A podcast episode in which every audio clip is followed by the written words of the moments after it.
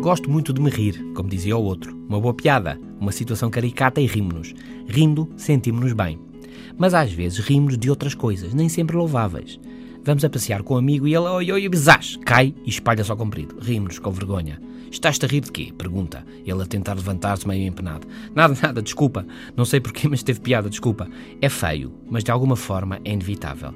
São milhões de anos de vida e é um comportamento instintivo. Sentimos bem quando rimos, porque o riso assenta nos mesmos processos corporais que a alimentação. E quem se alimenta sente-se bem. Há milhões de anos significava sobreviver.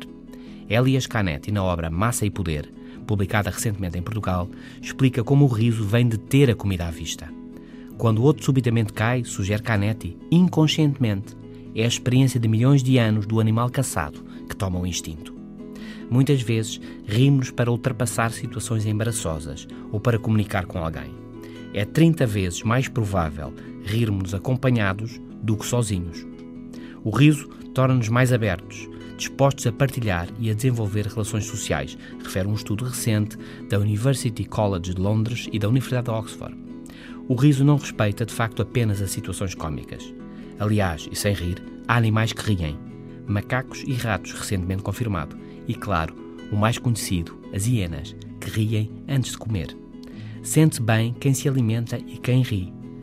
Também por isso, o riso é utilizado como estratégia comunicacional, com prática eficaz para aligerar o ambiente e para ultrapassar conflitos.